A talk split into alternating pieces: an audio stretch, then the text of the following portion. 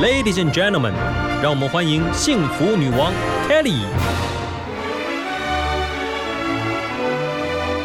在幸福的国度，跟着我一起追求智慧与健康，热爱生命与生活。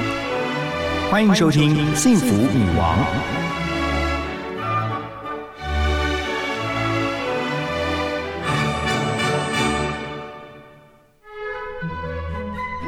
您收听的是 FM 一零二点五幸福广播电台幸福女王的节目，我是 Kelly 何泰。今天呢，我们的女王贵宾啊，她是来自于广告行销跟品牌经营的顾问哦，她同时也是一个讲师哦。她在广告业哦，跟日本相关的这个广告业已经长达二十多年之久。她是李仁义老师，嗨，老师好。嗨，Kelly 好，各位听众朋友大家好。呀，今天啊，仁义老师要来跟我们分享的是有关于日本节日好吃惊，他出了好多本。本书哦，对哦，都是跟日本相关。那今天要来介绍的这一本是《日本节日好吃惊》。对，呃，这一本的话就是比较有趣哈，因为我在之前我已经出了五本书籍，那呃，除了第二本是谈行销之外，那其实从第一本到第四本是从很多不同的角度，嗯，来谈，就是说我们很熟悉的品牌，他们是怎么由来啦。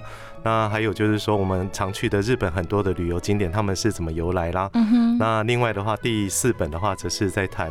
呃，就是说，日本有很多潜藏在历史当中不为人知，可是却非常有趣的故事。那这一次的话，呃，则是第五本这一本书叫做《日本节日好吃惊》，是。它最主要是从一个很特别的一个角度来来去跟大家分享，就是说日本一年三百六十五天，嗯，那如果说再加上二月二十九号闰年嘛，哈，嗯，就会变三百六十六天。那可是实际上每一天在日本都会呃，算是很有趣的，把它定为某一些节日。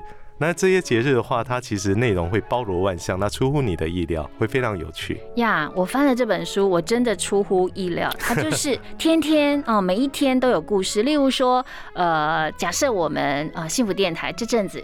正在过两岁的生日，我们的生日是十月二十五号。那你翻到这本书呢？你到十月二十五号那一天，你会发现，哎，日本竟然在十月二十五号这一天叫做空手道之日。对对对。因为周星驰一九九四年主演的电影《破坏之王》啊，大家对他 呃产生很深刻的印象。然后呢？怎么就把这一天定为空手道之日？我觉得真的太厉害了。那我们今天播出的这一天哦，是十一月六号，然后你就可以翻到十一月六号这一天，发现是什么日子？呃，十一月六号的话叫做相亲纪念日。对呀，好有意思哦。对这本书哈，其实呃，我就先点一个题，就是说为什么会有这么多的某某之日、某某之日或节日的由来？它基本上有三种的一种来源。嗯，那第一种来源的话，呃，叫做说它跟历史有关。是，也就是说，因为在历史上的某一天曾经发生了某一件事情，所以这一天成为纪念日。像 k a t i e 刚刚提到的十一月六号。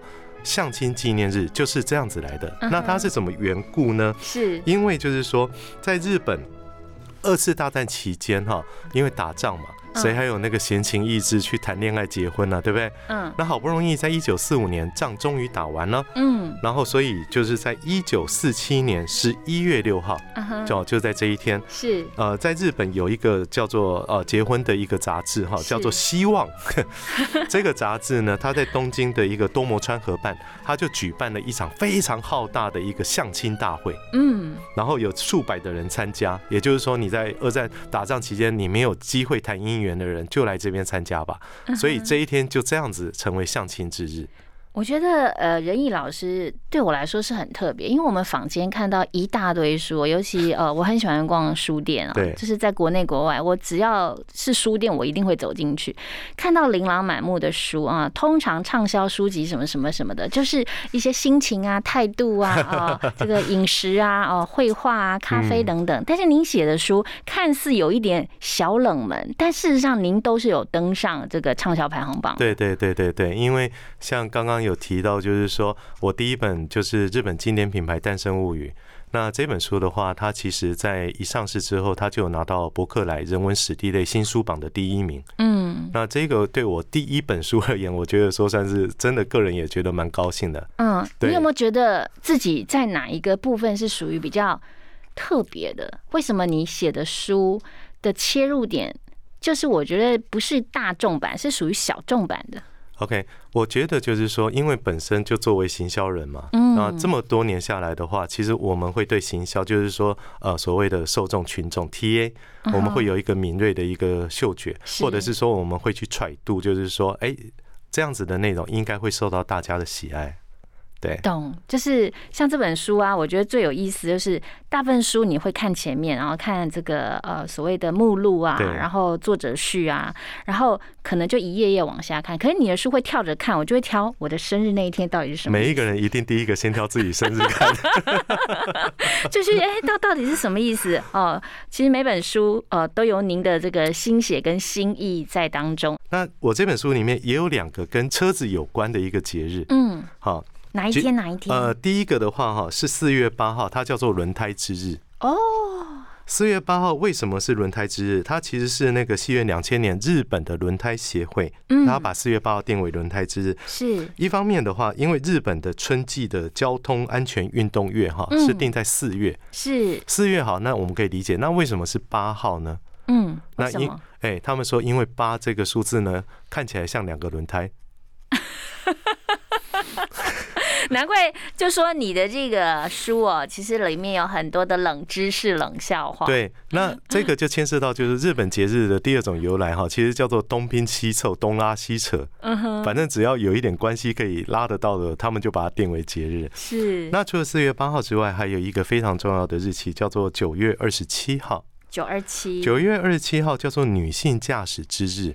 哦，原因是因为就是说，呃，在一九一七年哈，距离现在一百多年前，一九一七年的的那个九月二十七号，日本第一个女生取得汽车驾照啊，所以这天叫做女性驾驶之日。可是呢，我觉得说这个还好，真正有趣的是日本第一个取得驾照的人，嗯，呃，他是在一九零七年。好，取得驾照的一位先生，他叫做渡边守真。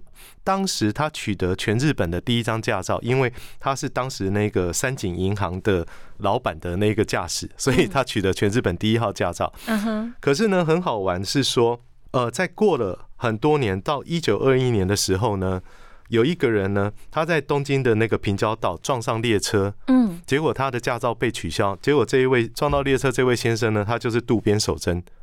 啊，就是当时取得第一号驾照的这个人，那他因为这个事故，他也同时的成为日本第一位被吊销驾照的人。怎么这么巧？对，好巧哦。对，第一个取得驾照的人，日后成为第一位被。吊销驾照的人，嗯，对。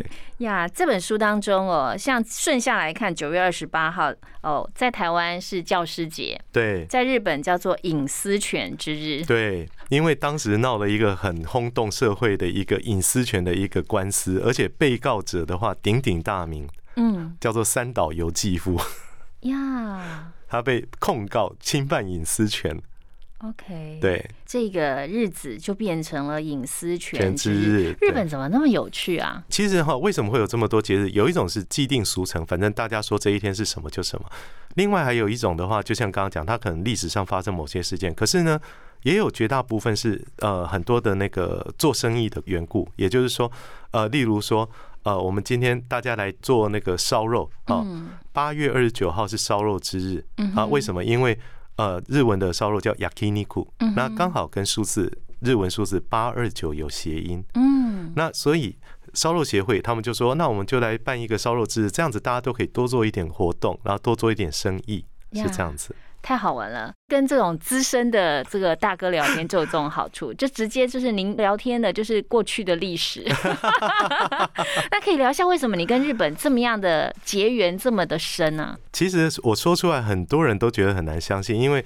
你写了这么多的日本的书，然后写日本的商品的专栏等等，哦，那你有没有到日本留学过？其实没有，我没有在日本留过学。嗯，那我唯一就是说，只有在念大学国贸系的时候修过第二外国语叫日文。可是，可是大学毕业之后呢，因为觉得就是说，哦，师恩难忘，所以为了要愧谢老师，所以就把学过的日文全部都还给老师。你学几年？啊，就学两年的第二外国语，大概你两年也还给老师。我学了一年新闻日语，也还给老师。对啊，因为师恩难忘嘛，我们要要要回礼一些给老师，所以我们就决定把学过的日文都还给他。哦，原来是因为有这个理由，我都不知道，我就直接就记忆力不好就全忘了。那后来又变成就是说，哎，怎么日文都通了。是呃，其实是因为就是呃，简单来讲叫做太宅了哦，宅过头了。也就是说，因为那时候就整天都在封日本的那些呃动画啦、漫画啦、动漫哈、日剧啦，然后日文歌啦，是啊，然后玩模型，然后呃，为了玩模型，我每个月要买六七本的日文的杂志。然后，然后呢？可是因为你又不想看图说故事，你想搞懂，就是说他到底在讲什么。嗯，就就这样看啊看啊看啊。结果有一天，我跟我的主管到日本客户那边开会，是那日本客户正在骂我的老板。嗯，我坐在旁边听着听着，奇怪，他骂他什么？我怎么全部都懂了？哦，怎么说？就在那一刹那之间，突然发觉说自己对日文理解了。哦。哎，他是用日文在骂人，对对对对，然后你全懂了。对我坐在旁边静静的听着，然后突然发觉就说：“哎，我全听懂了。”因为你涉猎的那些动漫啊，已经全部都累积起来了呀。对，所以我经常跟人家开玩笑讲，就是说我拥有那个阿宅的那种灵魂，可是没有阿宅的个性。嗯哼，对，幸好没有太封闭这样子。所以不错啊，就是你的兴趣，然后汲取了这么多，然后刚好专注在日本这个领域。对对对。我觉得你切入的眼光也很独到，哎，就是你写的书，就是帮我们释疑了好多，都是很有趣的冷知识、冷笑话，甚至就是哇，看到你会觉得说哇，很新鲜。对，因为像呃这一本那个日本节日好吃惊，它里面介绍三百六十六个以上的节日，可是呢，我在介绍的时候，其实它。不是只有冷笑话，是，其实我里面也有非常多是日本的历史、日本的典故。我希望大家在看这本书，不是说我们只有笑笑，其实我们还是可以透过这样子的内容，多了解或者是说多学习到一些知识。我个人会觉得说这是很好的。嗯哼，对。那你的生日是哪一天？我生日是十一月二十六号。啊，那一天是那天叫做好泡澡之日。那为什么为什么会是好泡澡之日的原因？是因为说跟谐音有关。嗯，呃，两个一哈在日文叫做一，就是好的。可是二六这两个字呢，叫做呼噜。它的谐音就是呼噜，就是日文我们常看到的风吕，也就是泡澡的意思。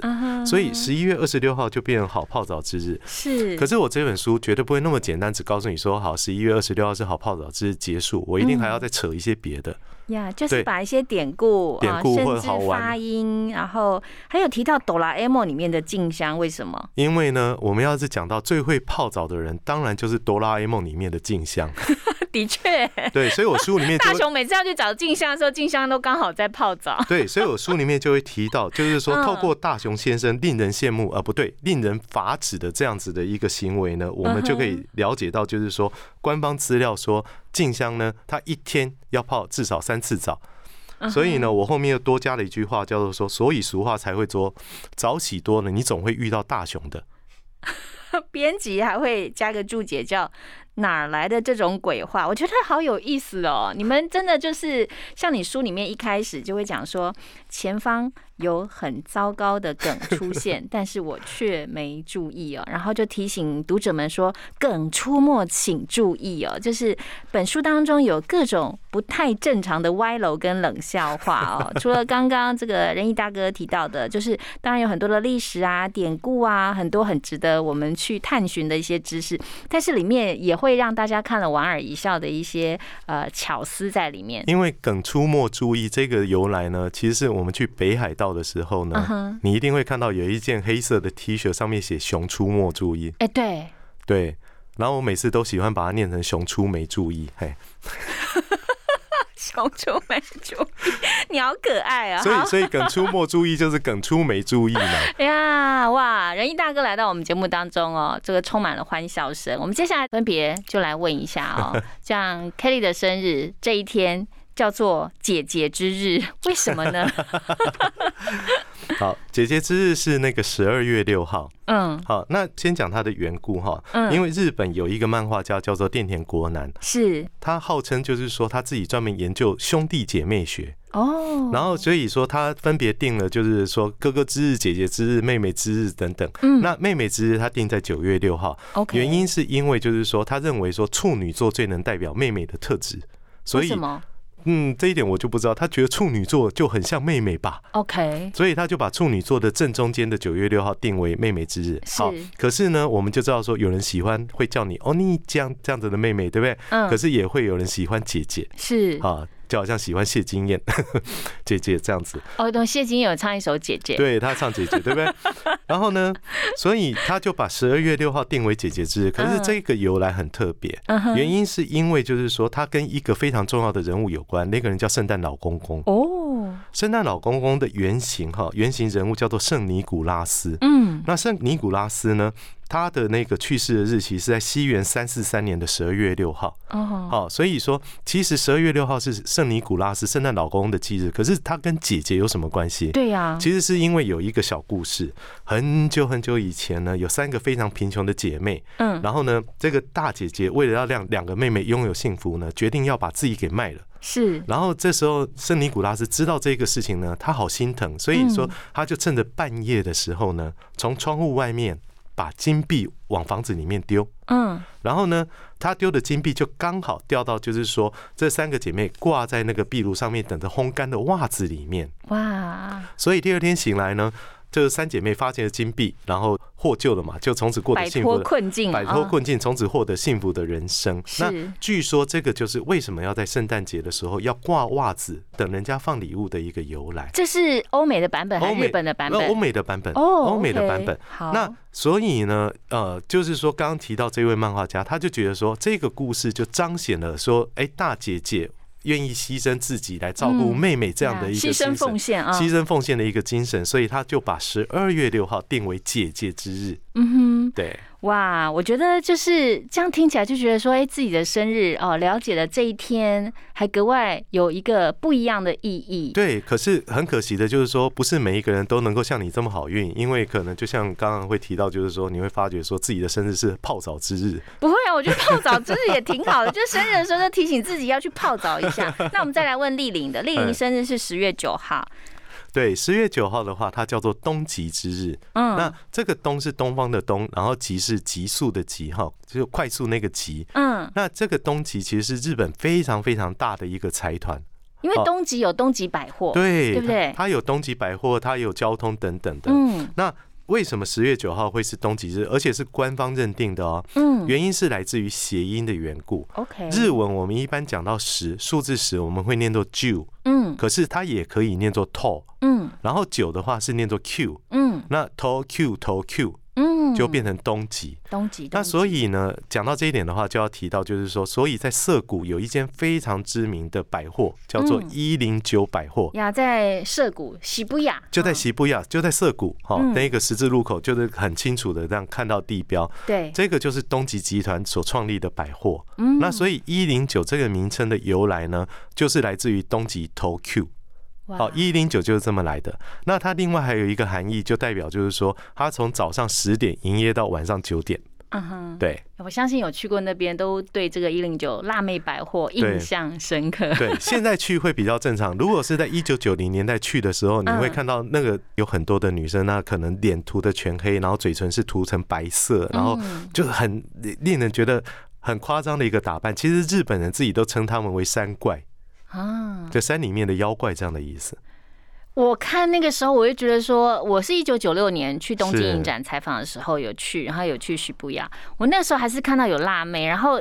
沿路上他们的穿着就跟我们很不一样。我们因为要采访嘛，就穿平底鞋。他们那个恨天高的高跟鞋，厚底高跟鞋，然后马靴，然后就是化妆是比较夸张的。对对。还有人戴假发超长的那种长马尾什么，就很绚丽，非常的应该是说打扮是应该算是怎么讲？那个时候算流行吗？对，日本他们其实对流行哈，真的就是集中度会非常高。就是说，当出现一个风潮的时候，真的就是全部人都往那个方向去走。呀，对，仁义大哥，你真的是日本的一个宝典哎。呃，不敢不敢。这样子聊起来，就每一天是什么样的典故你都知道，包括去哪儿玩啊，然后日本当地有哪一些什么呃典故啊，你都知道，甚至是某一些观光景点的典故，你都知道。对对对，就是尽量的去涉猎。跟学习了呀，对，他的这个电脑里，在我们播音间，他刚刚把电脑一打开，哦，电脑里面真的是宝藏更多更多，随便一讲就是哇，真的是可以上一堂课两堂课，不断的上下去。是，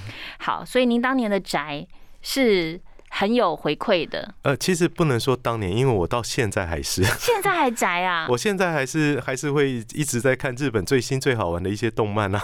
所以真的没有，所以很好玩的一件事情就是说，虽然实际年龄五十几，可是看起来不像五十几，可是心态上面大概跟国中生可能差不了太多。真的，所以现在最流行的动漫究竟是什么哦？我是跟着我儿子，他的这个讯息比我快多。例如说，他会看《鬼灭之刃》《进击的巨人》。对，呃，《进级的巨人》的话，他因为就是说他的漫画已经完结，可是。完结的一个方式可能跟大家的预期会出乎呃比较意料之外，所以评价比较两极。可是就像《鬼灭之刃》，它就是一个算是日本现在最成功的一个案例。它的漫画已经完结了，可是呢，它动画的力量还在持续。是。那我才刚刚查到一份资料，就是说，呃，《鬼灭之刃》它可能哦，已经创造的一个整个经济产值可能是一兆日元。嗯。对，他是一个非常惊人，而且更可怕是说，他到现在的动画才演了三分。之一，对呀，他他还会接下来可能还有包括就是说那个花街篇哈等等，然后到最后如果说再进入到大结局的话，我是用这种方式来形容，就是说他可能会跟复仇者联盟终局之战的意思是一样的。嗯哼，其实你有观察到像呃娱乐工业哦，对，最近。像呃韩国很红的就是鱿鱼游戏，对鱿鱼游戏，他们也创造了非常多，因为拍的这出戏花了五点六亿美金，然后他们产生的产值是很大的。那日本也是哦，《鬼灭之刃》我们家还有他们这个周边商品，什么 小毛巾啊、小海报啊，哦，什么小的什么卡，还在我们家。对，就这些娱乐工业，事实上也。真的就是深入到我们生活当中，因因为因为就好像就是说，最近大家已经在电视上面看到《鬼灭之刃》剧场版，然后我们看到就是说炼狱啊，火柱炼狱吃便当，嗯，啊，事实上那个便当在日本还真的有在卖，嗯哼，对，就是他吃的那个牛洞便当，一直喊无卖无卖，好了，那像说这样的东西，就是说它可以转换成无限的商机，然后大家就追逐着买单。那站在我们这种行销的立场，它当然也是一个很值得观察、很值得学习的一个对象。呀，的确，就是你是把你的专业放在兴趣上，再把你的兴趣放到你回到你的事业上，都可以这么说。因为我一直觉得，就是就是说，很多人会觉得，哎，自己年纪越大，好像就认为是自己认为，就是说啊，我跟年轻人脱节了。那实际上，我认为说不会啊。像我这样的方式，其实我跟年轻人一直，我一直在用他们的语汇，嗯，然后来跟他们沟通。我们谈的是同样的一个事情。那我所做的梗。好，因为我现在成立一个社团，叫做脸书社团，叫做日本行销最前线。呀，那这个社团里面有很多的年轻朋友，那我会在上面跟大家对谈分享。嗯，那我都是用大家可以懂得这样子的 笑话跟梗啊。嗯嗯，你很多人其实是到后来，就是说看到我的资料的时候，才突然发觉，就是说啊，原来跟他们对话是一位欧基桑。是，可是我觉得这样挺好的。像我也是，真的就是透过周边的朋友、家人，然后像我是透过青少年的孩子。去了解到不同的娱乐文化，是是是。老师，您就是家长们可以去仿效的哦，就是把我们的这个视野或者是我们关注的地方都落下来一点点，就可以跟青少年对话。其实我相信说这样的人越来越多，为什么呢？因为呃呃，其实像说比较年轻一点的，有一些爸爸妈妈，其实自己本身就是玩电玩上来的嘛。对啊，所以说他们其实到现在长大了之后，结婚生小孩之后，变成一个情况，就是跟小孩一起玩电玩或者是抢电玩。嗯哼，对。那其实玩电玩，我也认识有人是因为玩电玩，然后玩日本的战国时代，然后进一步产生兴趣，然后他就去了解很多战国时代的历史啊、人物啊、故事啊，然后甚至也因此学习了日文。啊，我也看过这样的例子。呀，对，所以说虽然说是好玩有趣的事情，可是我们还是可以从当中获得一些学习跟收获。呀，所以在您的社团当中，日本行销最前线，大家就是随时随地去分享一些跟日本行销哦，对，最相关的一些资讯在里头。因为现在太多的行销社团只跟你谈数位、谈投放，可是行销它的完整的面貌绝对不止于此，它会包含商品、包含活动啊、包含报纸、杂志、广告等等。嗯，那我这个社团就是着眼在这一点，从全方位的一个角度来跟大家沟通日本的一个行销，这个是我们很值得学习、好很值得效法的一个对象。呀，的确，很多人都很爱去日本玩啊。下次仁义大概要过来，我们幸福女王跟大家聊，跟怎么样去日本玩。但是怎么样呃去学习日本怎么做行销？是哦，这个真的也是有一个社团可以大家聊聊，挺不错的。是好，把握最后的时间，您的书。提到了十一月一号，它是一个很特别的 节日，叫狗狗之日。对，十一月一号叫狗狗之日。那我这边可以先破题讲，就是说它跟谐音有关。嗯，然后可是这个谐音会出乎你的意料之外。我来解释一下哈，日本的宠物食品工业会他们在一九八七年的时候把十一月一号定为狗狗之日。是，那原因是来自于谐音，可是呢，这个谐音你要转一下，它不是日文，它是英文。那为什么呢？因为十一月一号的话是一一一，对不对？对。那一的英文是什么？一几英文一的英文是 one，旺旺旺，是的，三个一就是旺旺旺。我以为你要考我日文，我想说，嗯，我还会念一级逆上，原来是要考英文，旺旺旺，OK。对，三个一一一的英文就是旺旺旺，所以十一月一号就变成狗狗之日了。日本人怎么这么有趣啊？哇！OK，还推到了什么神文时代，是很久很久以前的那种几百年前的。对，所以我这本书还附带了一些冷知识，就是说我们经常在日本听到有一些姓氏叫做犬养或者是犬饲。嗯，那这个典故其实是来自于，就是说日本古代哈，就是公家哈官方他们会养一些狗来干嘛？来防盗，还有来守仓库。对，那专门饲养狗的这些人呢，他们的姓氏就叫做犬养跟犬饲。所以，所以我经常我在这里面就提了一句话，就是说，所以呢，人家是养狗的，而不是狗养的，哈，顺序差别很大。懂懂懂，是养狗的，没错没错。哎，对对对。好，接下来在十一月份哦，刚好现在是十一月，我们再来聊一个，因为接近中午了嘛，哦，聊一下跟吃的有关的，是炸鸡之日。嗯。那一个十一月二十一号是日本的炸鸡之日，嗯，那这个炸鸡之日很重要啊，因为呢，它是日本算最大的啊的一个炸鸡店，也就是肯德基，嗯，他们所定的。那为什么呢？呃，因为肯德基它是在那一个一九七零年的十一月二十一号，好开设了他们在日本的第一家门店，是，那所以他们就把这一天定为炸鸡之日。OK，那其实用这样子典故定的还有那个麦当劳，他们把七月二十号定为汉堡之日。哦，这个典故也是来自于他们在一九七一年的七月二十号，嗯，开设麦当劳的第一家店在银座。所以呢，今年刚好是麦当劳的五十周年庆，所以他们今年就有很多的活动。嗯，然后呢，讲到这个炸鸡的话，就出现一个很好玩的事情，就是说日本人其实有一个，就是说圣诞节就是吃炸鸡，就是吃肯德基，已经有这样子的一个传统。哦，那为什么？这也跟行销有关啊？有关有关。那其实是因为就是说，呃，肯德基他们在东京开的第一家店开在青山。那青山那个地方哈，青山表参道那附近住着很多的外国人，嗯，然后这些外国人呢，到了圣诞节的时候，其实按照惯例，他们要吃火鸡，嗯哼，可是很抱歉，在当时呢，日本找不到火鸡，嗯，那既然找不到火鸡，他们看一看，嗯，那就干脆买肯德基来代替吧。结果受到这样子的一个启发呢，日本肯德基呢，他们就从一九七四年，他们就开始推出说，圣诞节就是要吃肯德基这样的活动。嗯哼，然后所以就从当时就一路的这样子，经过几十年传到现在。嗯哼，对。我很好奇，全球只有日本这个国家会这样子每一天定节日，我们台湾有吗？台湾的话比较不容易，因为哈，第一个日本人非常重视历史，是，所以历史的大大小小所有的日期，所有的东西他们都查得一清二楚。嗯，第二个的话是日文的结构，因为日文的结构其实不管说是数字或者是说单字，其实都是片字的一个结合。嗯哼，所以呢，他们就很容易把一串的数字变成某一个具有含义的日文。嗯哼，对。那也因为这样的典故，才会产生出这么多好玩有趣的节日。的确，真的好有趣哦！就是听仁义大哥分享一整集下来，时间过得好快。那有好多节日，大家如果不知道的话，就去书上找喽。对。那节目的最后，仁义大哥，你到现在都还是啊很宅的，但是是单身一人。但是我刚刚听到您分享的，我很为您开心哎。你说您不放弃哦，要有机会找到另外一半。对啊，其实我我觉得说，其实。我们都是正向积极的，就是说，只要怀抱着希望，你怎么何必那么快就自己去放弃呢？嗯，广告行销也一样嘛，我们都在挑战一些新的好玩的一些东西。